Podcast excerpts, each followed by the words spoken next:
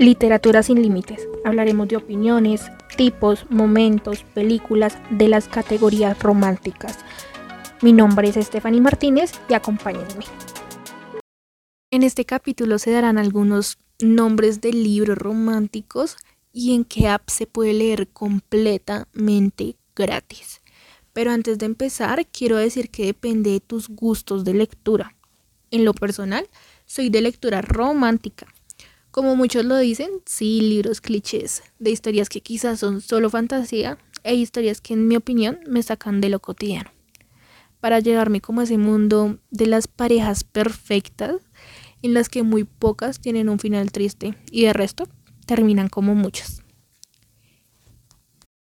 Comencé leyendo libros románticos porque creo que soy ese tipo de chica que todavía cree en las relaciones bonitas y que no deja parte de sus sentimientos y leer y encontrar libros que en mi cabeza no se podían lograr, en ellos lo encuentro y lo logro.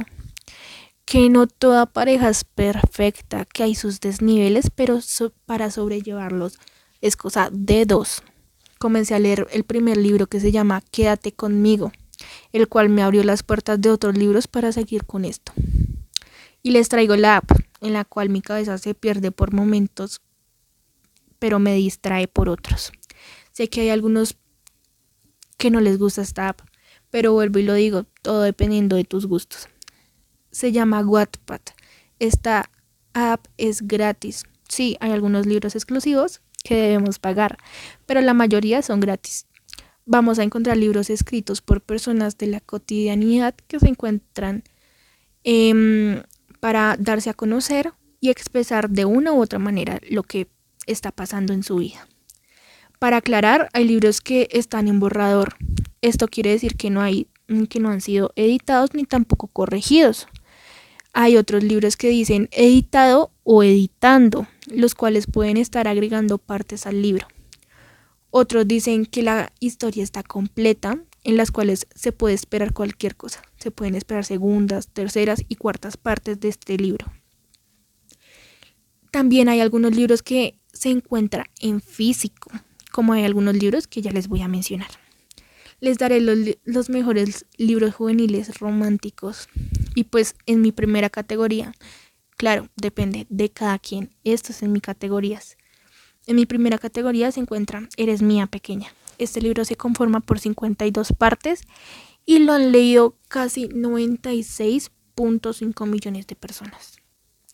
En mi segunda categoría se encuentra Terrible Error la cual ya hay segunda parte, y la primera tiene 40 partes, y lo han leído 3.02 millones. De la segunda no hablo porque no he leído.